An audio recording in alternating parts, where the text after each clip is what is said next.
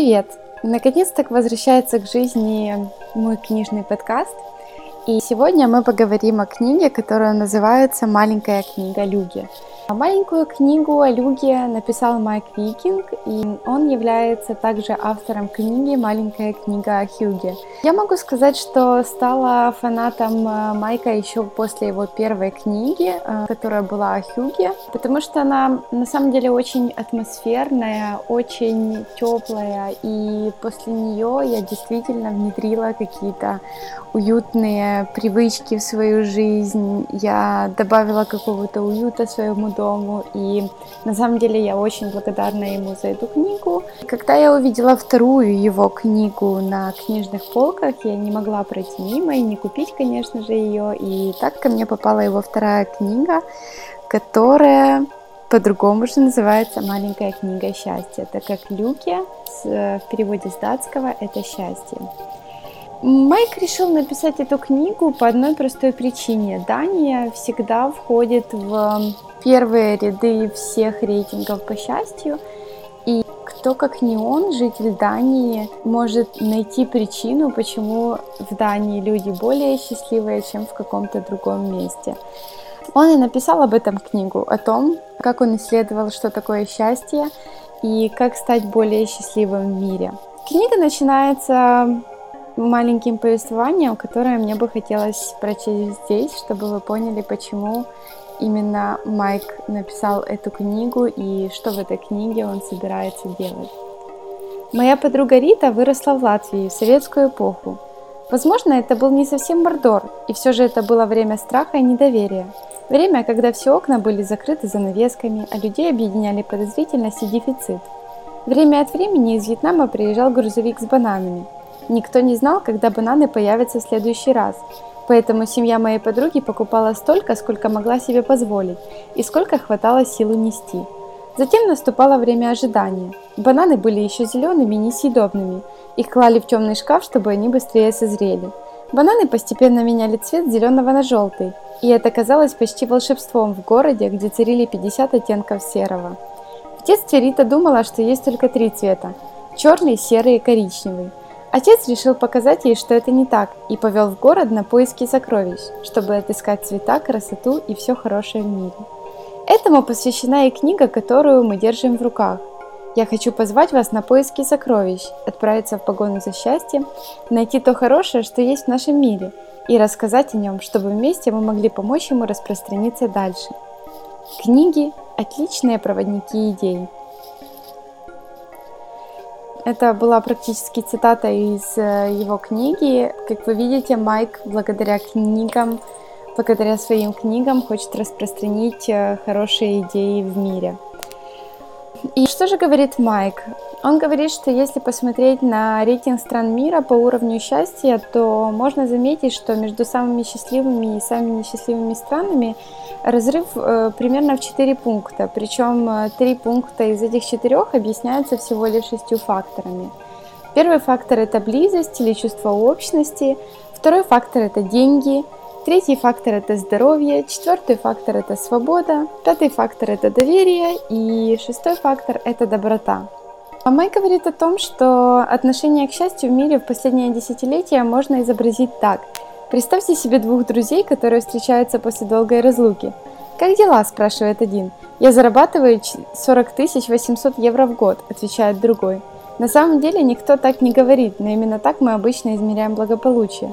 Мы подразумеваем, что деньги – это эквивалент счастья. И хотя они действительно могут иметь значение, счастье зависит не только от них. Но, к сожалению, до недавнего времени все измеряли счастье именно так. Все считали сумму личного дохода показателем счастья, благополучия или качества жизни, а долю ВВП на душу населения показателем успешности государства. Отчасти это связано с тем, что доход, национальный или личный, действительно является объективным параметром. Однако сказать тоже о счастье нельзя. Счастье субъективно. И все же, что же делать, если счастье это очень субъективно? Как его измерить и как понять, что сделать для того, чтобы быть счастливым человеком? Когда Майк начал больше разбираться в теме счастья, он понял, что есть два измерения счастья. Одно из них аффективное и одно из них когнитивное. Аффективное счастье – это то счастье, которое возникает моментами и которое человек испытывает ежедневно. Там, смеялись ли вы сегодня? Чувствовали ли вы сегодня себя любимым? Ощущали ли вы сегодня счастье? Это счастье достаточно связано с какими-то моментами и достаточно короткое, в то время как э, когнитивное счастье, когнитивное измерение счастья – это когда мы пытаемся оценить более широкую картину своей жизни и понять, насколько мы в ней удовлетворены и насколько мы в ней счастливы. Но Майк говорит о том, что ему также нравится такое понятие, такое измерение счастья, как эвдемония – Евдемония – это древнегреческое слово, которое означает «счастье», и в его основе лежит понимание счастья, предложенное Аристотелем.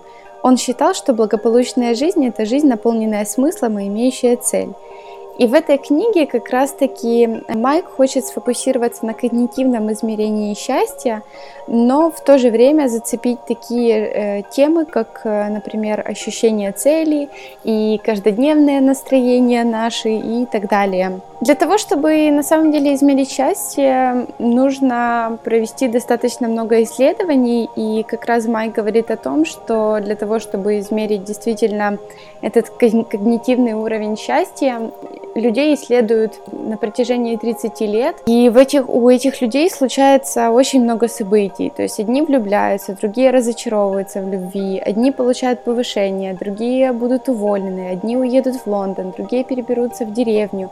И все вот эти вот э, перемены, они имеют э, влияние на общий уровень счастья этих людей. Этих две вводных э, главы Майк заканчивает цитатой, которую мне хочется здесь поделиться.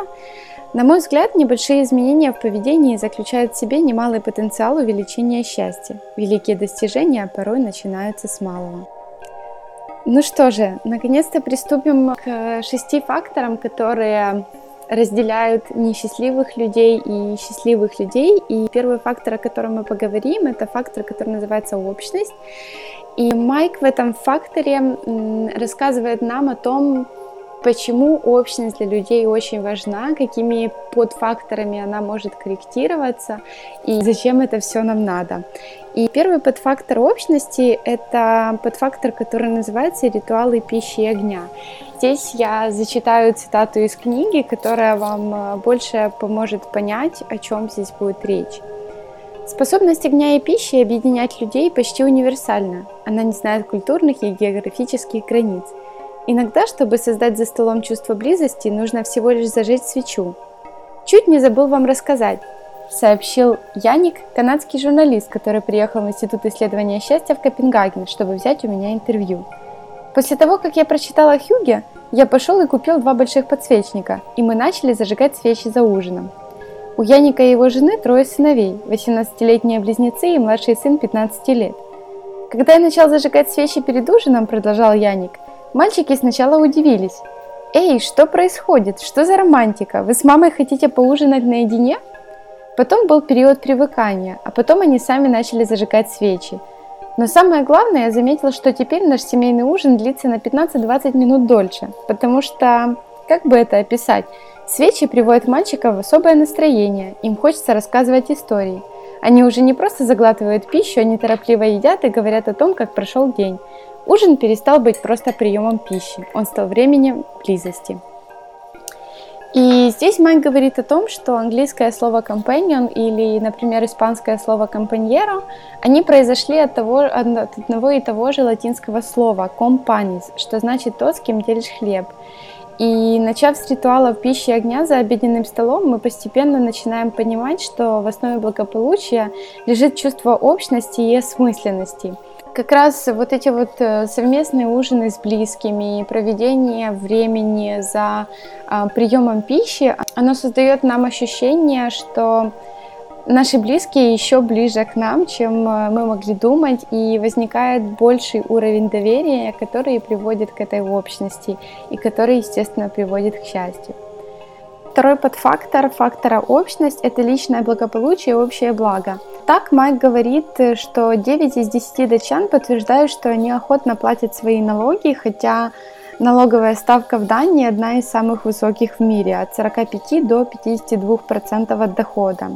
Датчане осознают, что счастье – это не обладание большой машиной, а уверенность в том, что все, кого вы знаете и любите, в трудное время смогут получить поддержку.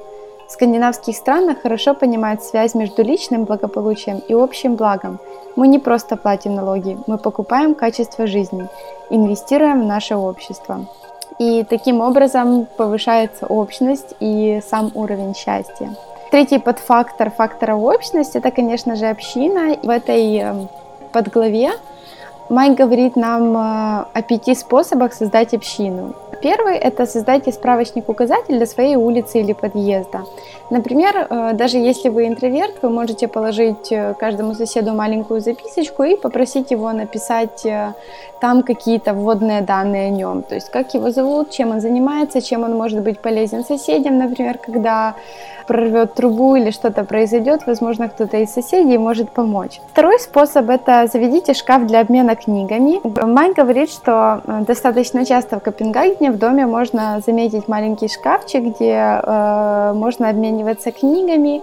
И это уже будет такой фактор, который создать такую маленькую общину, в вашем доме или подъезде.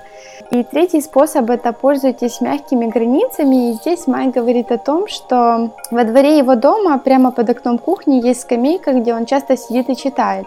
Со скамейки можно любоваться высоким каштановым деревом и слушать ветер в листьях. Скамейка представляет собой своего рода переходное звено между частным и общественным пространством. Он может быть в одиночестве и все же достаточно близко к людям, чтобы они могли поздороваться с ним и спросить, какую книгу он читает. И он говорит о том, что э, мы не сможем лучше узнать своих соседей, если мы их никогда не видим. Такие места, как э, какое-то крыльцо, лавочка, скамейка, полисадник – это как раз э, та мягкая граница, на которой, на которой вы сможете больше общаться с соседями и знакомиться. Хотя, э, если честно, мне очень трудно представить э, такую мягкую границу в каких-то огромных больших домах. Но, тем не менее, если, если это в вашем доме, вы, в принципе, можете воспользоваться этим способом. Четвертый способ – это создайте общественный огород. И он говорит о том, э, что, возможно, как раз в вашем доме нет мягких границ, но, может быть, где-нибудь неподалеку все же найдется полоска земли, которую можно использовать под небольшой общественный огород. Это проверенный временем способ вырастить не только кучу свежих овощей, но и общинный дух, а также гарантированный способ пустить корни.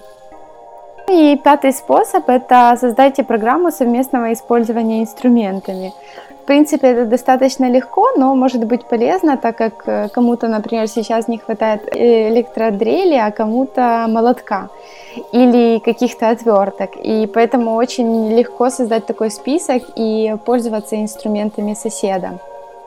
Таким образом, вы э, будете больше знакомы с вашими соседями, и это приведет к тому, что вы больше будете чувствовать э, эту общность, эту социализацию с другими людьми четвертый подфактор фактора общность, который называется друзья. Майк говорит так. Вспомните случай, когда вы были счастливы. Или случай, когда вам было хорошо, вы смеялись или улыбались. Вызовите в памяти это воспоминание, постарайтесь восстановить подробности. Скорее всего, вам вспомнился случай, когда вы были вместе с другими людьми, я обычно вспоминаю о том, как после целого дня катания на лыжах сидел в маленьком домике в окружении друзей перед горящим камином со стаканом виски в руке. Итак, о чем же это говорить? Если посмотреть на то, как часто люди встречаются для общения с друзьями, коллегами или родными, мы обнаружим четкую закономерность. Чем чаще люди встречаются, тем они счастливее. Впрочем, количество это одно, а качество совсем другое. Как раз в этом подфакторе Майк больше говорит о том, что нам нужно больше встречаться, встречаться с друзьями, что нам нужно больше с ними проводить качественно времени. И это действительно по исследованиям повысит наш уровень счастья. Последний подфактор в факторе общность, э, я его назвала как аналоговое общение – и здесь я тоже приведу несколько цитат с книги Майка, которые позволят вам понять, что имеется в виду. В 2000 году гарвардский профессор и политолог Роберт Патнем опубликовал книгу «Боулинг в одиночку», в которой говорил об упадке американского общества. Диагноз Патнема был таков – американцы все меньше общаются с окружающими, и это наносит ущерб американскому обществу в целом. Американцы проявляют все меньше желания участвовать в добровольческой деятельности, посещать церковь, знакомиться с соседями, приглашать друзей домой, ходить в бары, вступать в клубы по интересам или просто проводить время, общаясь с друзьями и их кошками. Это одна из причин, почему в последние десятилетия такие страны, как США, становятся богаче и в то же время испытывают снижение уровня счастья. Похоже, мы ищем счастье не там, где нужно. Мы, человеческие существа, становимся счастливее, когда ощущаем свою связь с другими – и до сих пор мне не удавалось найти более мощную, мощную движущую силу человеческого счастья, чем осуществление нашего стремления к любви, дружбе и общности. И так люди нуждаются в чувстве принадлежности, но не всегда знают, как его при, э, приобрести. Здесь говорится о том, что на самом деле действительно такие страны, как Южная Корея или Америка, стали более богатыми, но не стали более счастливыми, потому что они все меньше и меньше контактируют с реальным миром. Здесь проводится маленький эксперимент, который показывает нам, что на самом деле аналоговое общение, оно не заменяется виртуальным общением. В 2015 году мы в Институте исследования счастья провели эксперимент. Мы задавали участникам вопросы о разных измерениях счастья, а затем произвольным образом распределяли участников в контрольную группу, которая продолжала пользоваться Facebook как обычно, либо в экспериментальную группу, которая не открывала Facebook в течение недели. Экспериментальная группа сообщила о значительно более высоком уровне удовлетворенности жизнью. Участники из этой группы также заявили, что получают от жизни больше удовольствия и чувствуют себя менее одинокими. Отказ от Facebook подтолкнул их к повышению социальной активности – для понимания долгосрочных последствий такого вмешательства необходимы дополнительные исследования, но на данный момент ясно одно. Хотя цифровые технологии пока находятся в зачаточном состоянии, наша способность разумно ими пользоваться тоже находится в зачаточном состоянии. Одной из проблем является организация, организация критической аналоговой массы на уровне местного общества. Под критической аналоговой массой я имею в виду достаточное количество людей, не поглощенных своими гаджетами, с которыми можно было бы играть или общаться – но как нам найти тех, с кем можно поиграть, если мы отделимся от цифрового сообщества? Как мы увидим далее, одна датская школа нашла способ это сделать. Это как раз действительно очень важный фактор в ощущении общности, это налоговое общение. И счастливый совет от э, Майка Викинга – это создайте критическую аналоговую массу. Предложите друзьям и родным устраивать в течение недели небольшие периоды отдыха от технологий, цифровой детокс – во время которого вы не будете поддаваться соблазну проверить свой телефон. И таким образом вы можете прочувствовать, насколько вы стали счастливее. На этом э, как раз повествование о первом э, факторе счастья заканчивается, и мы скоро перейдем к второму фактору. И второй фактор, о котором мы сегодня поговорим, который влияет на счастье, это деньги – если бы деньгам и счастью нужно было обозначить свои отношения в Facebook, они выбрали бы статус «все сложно». Так начинает эту главу Майк Викинг. Викинг говорит, что между доходом и счастьем есть корреляция, и если говорить приблизительно, то в богатых странах люди действительно счастливее. ВВП на душу населения, богатство нации – это один из шести факторов, которые объясняют, почему в одних странах люди счастливее, чем в других – но, э, как это часто бывает, чем больше у нас чего-нибудь, тем меньше счастья нам это приносит. Первый кусок торта – восторг, пятый – уже не то. Экономисты это называют законом убывающей предельной полезности. Это одна из причин, почему некоторые люди и страны становятся богаче, но не становятся счастливее. Еще одна причина в том, что мы адаптируемся к новым уровням богатства. В исследовании счастья Майк называет это гедоническим колесом.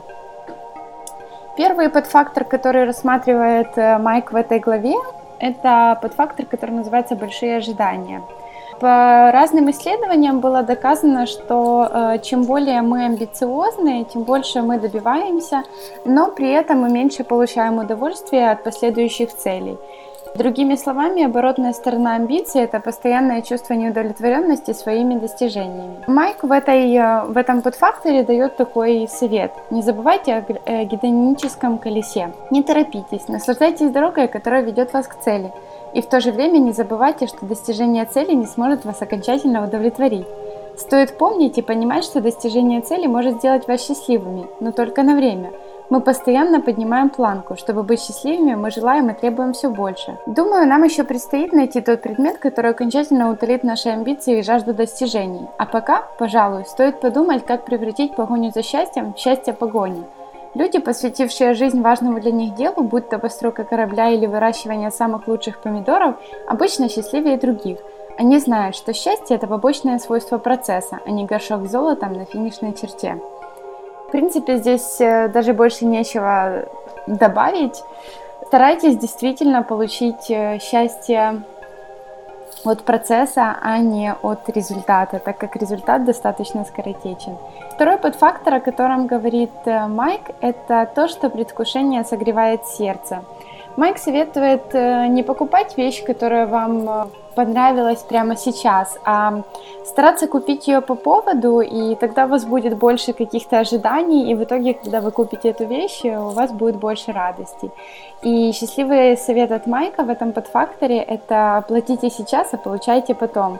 То есть, если вы, например, сейчас забронируете билеты в какую-нибудь страну, какую-нибудь поездку в какую-нибудь страну, и у вас есть время подумать об этой поездке, запланировать ее, мечтать о ней, тогда она на самом деле вам э, в процессе принесет больше счастья, чем если вы там сегодня решили, сегодня купили и сегодня же уехали. Третий подфактор, о котором говорит э, Майк в этой главе, достаточно интересный. Мне кажется, он особо применим к нашей русскоязычной культуре, и он называется «Не хуже, чем у Джонсов». Выступая с презентациями, я часто прошу аудиторию представить себе два мира – первом вы зарабатываете 50 тысяч фунтов в год, а все остальные зарабатывают 25 тысяч фунтов. В другом мире вы зарабатываете 100 тысяч фунтов в год, то есть в два раза больше, чем раньше, но все остальные зарабатывают 200 тысяч фунтов в год. Цены стабильные, чашка кофе в обоих мирах будет стоить для вас одинаково. На самом деле, когда я прочитала этот тест, он мне показался очень безумно интересным, потому что э, лично я бы, конечно же, выбрала зарабатывать 100 тысяч фунтов, когда все зарабатывают 200, мне кажется, в этот момент я буду чувствовать себя более счастливой, потому что если бы я зарабатывала 50, а все зарабатывали 25, я бы чувствовала, что все вокруг бедные и несчастные, и моя доля счастья, она бы уменьшалась из-за того, что все вокруг бедные, и я зарабатываю больше, они зарабатывают меньше. А если я зарабатываю меньше, а все зарабатывают больше, то мне на самом деле будет житься гораздо счастливее, потому что я не буду думать о той бедности, которая существует вокруг меня. Мне кажется, стоит э, задумываться каждому из нас, э, какой вариант выбрали бы вы, и иногда об этом стоит даже вспоминать. И смысл этого теста заключается в следующем. Если мы тратим деньги на вещи, которые нам не нужны, чтобы произвести на людей впечатление, мы не становимся ближе к счастью, мы просто втягиваемся в своеобразную гонку вооружений. Вот почему нам всем было бы лучше, если бы мы перестали скупать побрякушки. Также в этой подглаве Майк говорит о таком э, законе Янте, который мне бы хотелось э, тоже пересказать здесь. Э, в Дании и в других скандинавских странах разгул демонстративного потребления несколько сдерживает Янте Лоуэн. Это закон Янте. Он сформулирован в изданном в 1933 году романе датско-норвежского писателя Акселя Сандемуса – и вкратце гласит «Ты ничем не лучше нас». Он пропагандирует мировоззрение, в рамках которого люди, обладающие высоким статусом, подвергаются критике, если считают себя лучше, или притворяются, что они лучше своих сограждан. На английском языке это называется синдромом выскочки. И как раз-таки Майк говорит о том, что э, в скандинавских странах не принято показывать свое богатство, принято быть таким же человеком, как и все остальные. И, наверное, это еще один повод, почему датчане не равняются на кого-то в э, своем э, материальном благополучии и получают, соответственно, от этого больше счастья. И четвертый подфактор, о котором говорит Майк э, в этой главе, это богаче, но не счастливее. Южная Корея во многих отношениях может служить образцом решения ключевых задач, стоящих перед развитыми странами.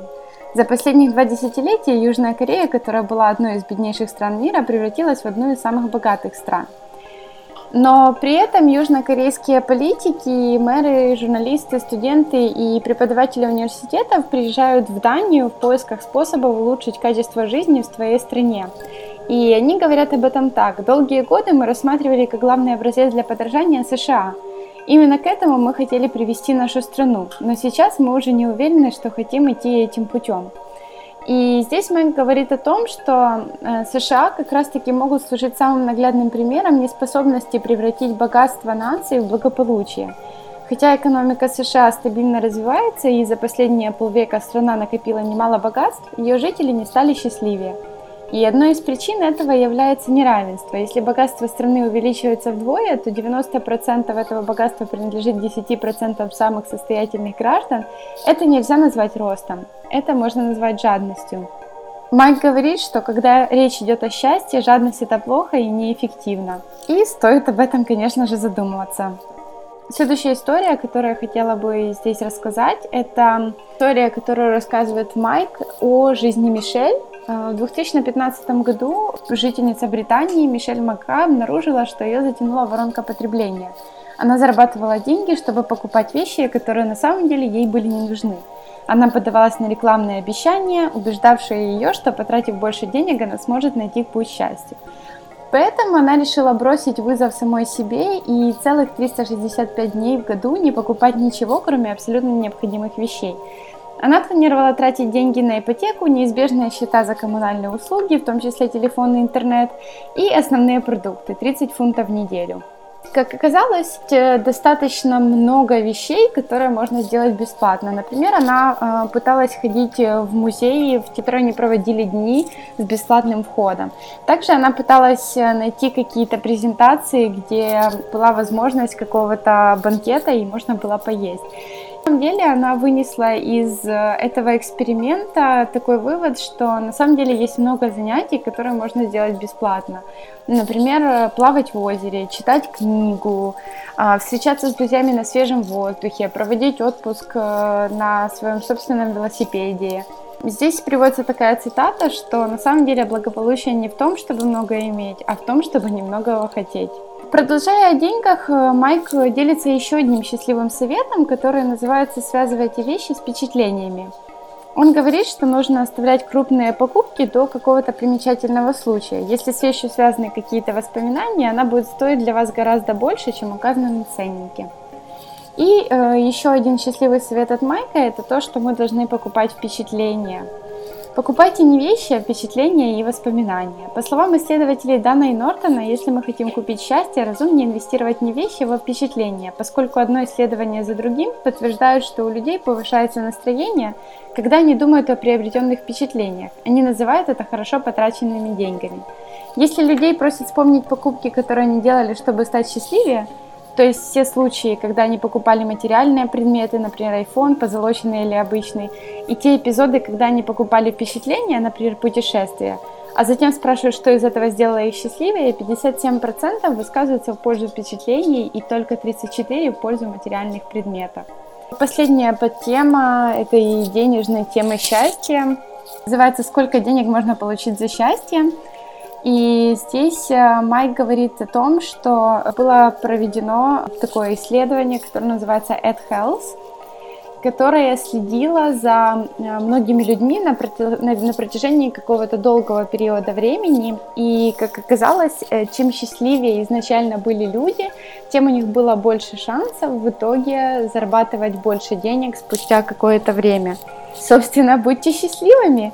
Могу сказать, что на самом деле «Люки» достаточно интересная книга. И здесь очень много интересных вещей и советов, которым, которыми хочется с вами поделиться, поэтому а, я решила разделить подкаст об этой книге на два подкаста. И сегодня как раз завершается первая часть подкаста. И во второй части подкаста мы, говорим, мы поговорим о четырех э, оставшихся факторах, которые влияют на наше счастье. Спасибо, что были со мной. Пока!